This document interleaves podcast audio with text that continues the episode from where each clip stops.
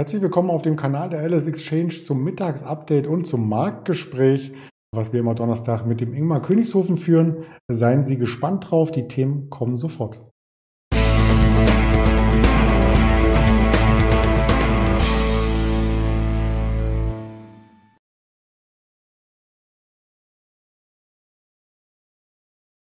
Wir sprechen über den volatilen DAX, der uns auch heute wieder in Atem hält. Wir möchten über Fraport sprechen, über die HelloFresh als vermeintlichen Corona-Gewinner und über PayPal, denn Weihnachten rückt näher.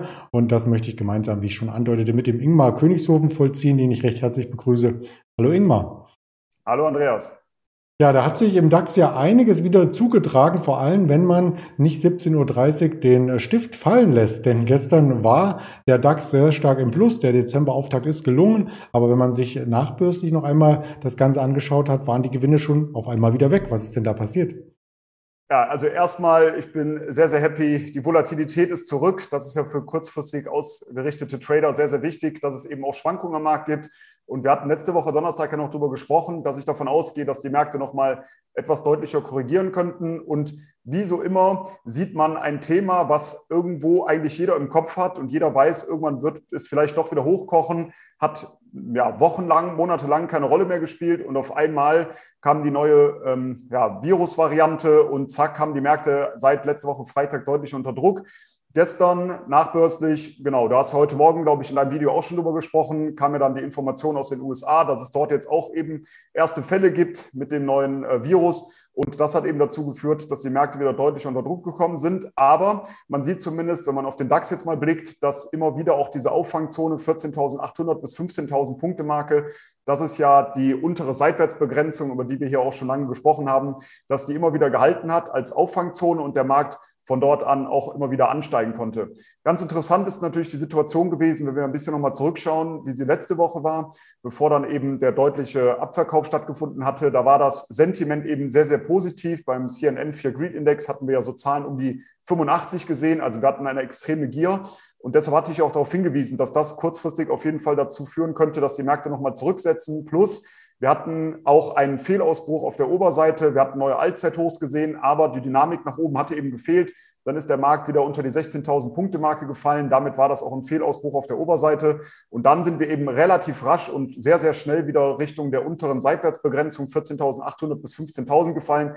Ich war dann selber natürlich ähm, ja, also damit hätte ich nicht gerechnet, dass es dann natürlich so schnell geht, dass die Kursziele, die ich auch genannt habe in den letzten Wochen, immer wieder so schnell abgearbeitet werden. Aber man kann eben sehen, nach unten geht es dann meistens doch etwas schneller als nach oben. Nach oben hat die Dynamik gefehlt. Es ging sukzessive langsam immer wieder bergauf und dann kam eben der Tag X, der Freitag und da war das ja auch der Black Friday, ähm, interessanterweise noch, da hatte ich eine äh, WhatsApp-Nachricht bekommen, von wegen der DAX hat das wohl mit dem Black Friday falsch verstanden. Also die Märkte kamen deutlich unter Druck. Und jetzt eben haben wir glücklicherweise wieder eine erhöhte Volatilität. Und jetzt bin ich auch mittlerweile wieder etwas positiver gestimmt. Meine Short-Position habe ich nach und nach abgebaut, habe zwar noch einige Short-Positionen liegen, aber habe jetzt vermehrt auch die Long-Seite wieder gespielt und werde auch die Positionen zunächst einmal behalten. Warum?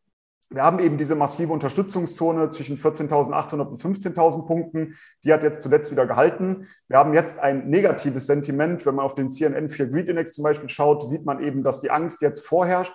Das als Kontraindikator zeigt jetzt auch eben wieder an, dass die Long-Seite interessant wird. Und natürlich die Saisonalität und der Vierjahreswahlzyklus, die zeigen jetzt auch ganz klar aufwärts kennt ja jeder den Ausdruck Jahresendrallye, dass diese natürlich in Kürze auch starten könnte. Und dementsprechend habe ich jetzt von der Short-Seite auf die Long-Seite langsam gewechselt. Und auch da nochmal der Hinweis, ich weiß, dass einige jetzt immer die letzten Ereignisse sehr hoch werten und denken, wie kann man jetzt long gehen, wenn der Markt gerade doch so stark gefallen ist. Man muss sich eben vorstellen, letzte Woche, als wir gesagt haben, die Märkte könnten auch mal wieder korrigieren und fallen, dann haben wahrscheinlich viele gedacht, wie kann man dann jetzt davon ausgehen, es fällt, es steigt doch von einem Allzeithoch zum nächsten. Also meine Maßgabe zumindest ist tendenziell immer das Gegenteil zu machen von dem, was die Masse macht.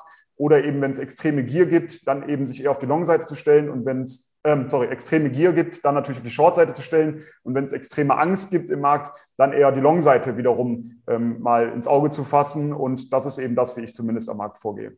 Ja, wenn man noch ein Stück zurückspult, war es ja beim CNN Fear Creed Index auch so, dass wir schon mal in dem 20er Bereich waren. Da war der DAX unter 15.000 und bis zur 16.300 nach oben ist ja dann das Pegel einmal umgeschlagen, jetzt wieder zurück. Also vielleicht hast du ja mit deiner Vermutung über die Jahresendrallye äh, recht und in ein paar Wochen sind wir wieder bei über 80 Punkten. Also deswegen gibt es die Aufzeichnung, damit wir das im Nachhinein uns auch anschauen können, falls der eine oder andere vielleicht im Urlaub ist kann er sich das danach anschauen. Urlaub ist auch das Stichwort zur ersten Aktie, die wir uns anschauen wollen, und zwar die äh, Fraport, die übrigens nicht nur in äh, Frankfurt den Flughafen betreibt, sondern die auch dann entsprechend in anderen Ländern aktiv ist. Da habe ich mal von aero.de hier eine Mitteilung mitgebracht, die kam gestern, dass auch äh, der Flughafen Antalya hier zum Konsortium gehört.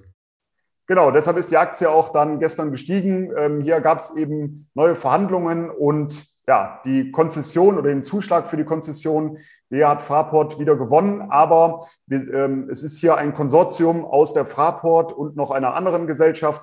Und Fraport hält da 49 Prozent und dieser Zuschlag wurde eben gegeben und dementsprechend wurde das sehr positiv aufgenommen. Also ich habe gerade nochmal geschaut, der andere Mehrheitsgesellschafter, das ist die türkische TAV Airports Holding. Und ja, hier wurde der Zuschlag gegeben, jetzt bis in das Jahr 2051. Und Antalya ist eben auch ein wichtiger ja, Standort für Fraport, ist natürlich als Badeort für viele wahrscheinlich ähm, bekannt und hat, ich glaube, jetzt habe ich gestern gelesen, ähm, ja ungefähr die Hälfte des Flugverkehrs ähm, oder der Fluggäste, die man hier in Frankfurt hat, also gar nicht zu unterschätzen. Das ist aber, sind die Zahlen von, 19, ähm, äh, sorry, von 2019, also vor der Corona-Pandemie. Das ist jetzt natürlich deutlich so zurückgegangen. Aber nichtsdestotrotz, wenn man jetzt davon ausgeht, dass sich die Märkte auch mal wieder beruhigen, was das zumindest angeht, das Thema Corona, dann ist das natürlich ein wichtiger Standpunkt äh, oder Standort für Fraport. Und wenn man sich die Aktie eben anschaut, dann sieht man hier eine wichtige Unterstützungszone, so im Bereich 50 bis 54 Euro. Und dort ist die Aktie jetzt auch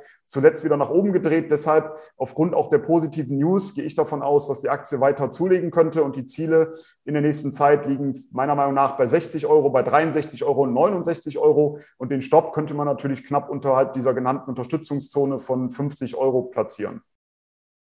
Für diejenigen, die nicht verreisen möchten, also die sagen, ich bleibe lieber in der aktuellen Situation zu Hause, aber möchte trotzdem nicht auf anatolisches Essen verzichten, die können sich Lieferdienste entsprechend äh, suchen, wie eine HelloFresh, die auch sehr innovative Dinge im Angebot hat. Wie schlägt sich denn dieser Corona-Gewinner?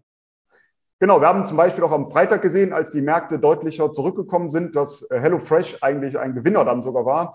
Also sehr interessant, dass doch ja eben die Aktie dann profitieren kann, wenn viele andere Aktien deutlich unter Druck kommen. Nichtsdestotrotz, jetzt, wo die Aktienmärkte sich zumindest wieder etwas beruhigen, kommt auch die HelloFresh-Aktie wieder zurück. Also gibt es eine negative Korrelation zwischen, den, äh, zwischen dem Gesamtmarkt und HelloFresh-Aktie, zumindest aktuell. Das Geschäftsmodell an sich ist natürlich sehr wachstumsstark jetzt in den letzten Monaten gewesen. Man sieht so ein bisschen eine Verlangsamung zwar beim Wachstum. Nichtsdestotrotz war das natürlich ein ja, massiver Gewinner dieser Corona-Pandemie. Aber wenn man jetzt auf den Chart guckt, ist das jetzt eine ganz interessante Konstellation, weil wir eben hier einen Doppeltop beziehungsweise sogar einen Dreifachtop sehen im Bereich von 97,40 Euro. Deshalb sehe ich zunächst die Ziele auf der Unterseite bei 80 Euro, bei 75 Euro und 70 Euro. Und sollte es sogar unter die 70 Euro fallen, dann wäre dieses Doppeltop beziehungsweise Dreifachtop sogar, wäre das äh, bestätigt. Und dann könnte es nochmal ein deutliches Abwärtspotenzial sogar geben. Also da momentan meiner Meinung nach eher die Shortseite zu spielen, vor allem wenn man davon ausgeht, dass die Märkte sich wieder beruhigen und diese Virusvariante vielleicht doch nicht so schlimm ist, wie es angenommen wird, dass der Verlauf vielleicht doch etwas milder ist. Und das könnte die Aktie natürlich deutlich unter Druck bringen. Aber ganz interessant natürlich auch wieder hier, dass man eben ein Trading-Setup herleiten kann mit einem ja, mit einem Stop natürlich auch, sollte die Aktie über dieses Hoch von 97,40 ansteigen. Ich würde es jetzt auch nicht auf die Nachkommastelle genau dann platzieren, den Stop, sondern eher knapp oberhalb von 98 Euro. Dann könnte man eine potenzielle Short-Position natürlich verkaufen, weil dann wäre das Ganze nach oben aufgelöst und dann wäre deutliches Aufwärtspotenzial gegeben. Aber kurzfristig sehe ich da eher Chancen für die Short-Seite und wie gesagt, die Kursziele 80, 75 und 70 Euro. Und dann wirklich darauf achten, sollte die 70 Euro fallen, dann könnte es nochmal einen deutlichen Abwärtsschwung geben. Ja, vor allem, weil die vermeintlichen Corona-Gewinner ja auch Aktien sind, die fremdfinanziert oftmals und noch gar keine Gewinne aufweisen. Da denke ich zum Beispiel auch an eine Delivery Hero, da sieht es ähnlich aus. Genau, genau richtig, was du gerade gesagt hast. Sehen natürlich tendenziell wachstumsstark aus, die Aktien, aber ist natürlich nicht ohne. Sollten vor allem mal die Umsätze wieder etwas zurückkommen oder das Wachstum sich deutlicher verlangsamen, dann werden die Aktien eventuell auch etwas stärker abgestraft als eben die ja, anderen. Ja. Ja, andere Aktien sind natürlich auch abgestraft worden in jüngster Zeit. Da haben wir noch eine mitgebracht, die thematisch sehr gut dazu passt, denn Flugreisen müssen bezahlt werden, das Essen muss auch bezahlt werden und Weihnachten steht vor der Tür. Vielleicht kennt der eine oder andere die problemlose Zahlungsvariante von PayPal, die Aktie an sich. Ähm, die hat aber noch keine Vorweihnachtsfreude mit sich getragen. Nee, nicht wirklich. Aber warum wir heute über die Aktie sprechen wollen, weil es eben jetzt charttechnisch gut aussieht. Hier gab es jetzt keine tollen News oder sonstiges, was man verkünden könnte oder schlechte News. Aber seitdem die ähm, Q3-Zahlen veröffentlicht wurden, kam ja die Aktie deutlich unter Druck, weil die Zahlen eben enttäuscht haben. Plus der Gesamtmarkt kam dann auch nochmal unter Druck. Also das hat natürlich die Aktie deutlich nach unten gebracht. Und wenn man sich das im Euro-Chart anschaut, dann sieht man eben, dass die Aktie im Juli noch bei ungefähr 265 Euro notierte und ist dann bis 165 Euro zurückgefallen. Also ein massiver Abverkauf, der hier natürlich stattgefunden hat. Aber wir haben jetzt eine wichtige Unterstützungszone. In dieser befinden wir uns aktuell und diese verläuft so im Bereich 146 Euro bis 180 Euro. Also sind wir da momentan eigentlich mittendrin, wenn wir mal diese 165 Euro in etwa annehmen. Und Deshalb ist das meiner Meinung nach jetzt eine ganz interessante Trading-Möglichkeit für die Long-Seite. Ich hatte es ja eben schon gesagt, dass ich, also beim DAX gesagt, dass ich tendenziell antizyklisch im Markt unterwegs bin. Also wenn eine Aktie auch hier wieder deutlicher abgestraft wird, versuche ich eher wieder einen Einstieg zu finden. Und hier ergibt sich eben das Trading-Setup, dass man sagen kann, wir haben diese Unterstützungszone 146 bis 180 Euro, relativ breit. Aber sollten wir unter die 146 Euro fallen, dann kann man eben den Stop ziehen, kann man die Aktie verkaufen oder ein Derivat auf der Long-Seite, was man vielleicht gekauft hat aber auf der Oberseite gibt es dann eben die Ziele bei aktuell 180 Euro für mich und sogar dann 190 Euro. Und dementsprechend ist das hier vielleicht mal interessant, sich die Aktie wieder anzuschauen, weil du hast es schon gesagt, gerade wenn es jetzt Richtung Weihnachtsgeschäft geht und so weiter, könnte die Aktie natürlich davon auch wieder profitieren.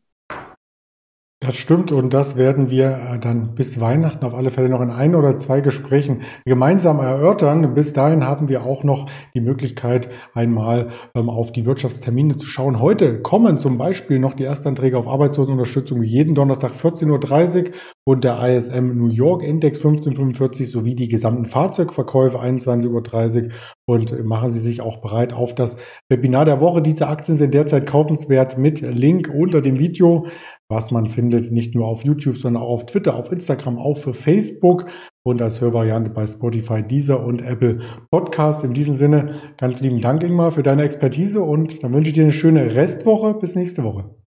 Danke, wünsche ich auch weiterhin gute Trades. Alle gesund und munter bleiben bitte, das ist das Wichtigste und bis nächste Woche dann. Ciao. Machen. Danke, ciao.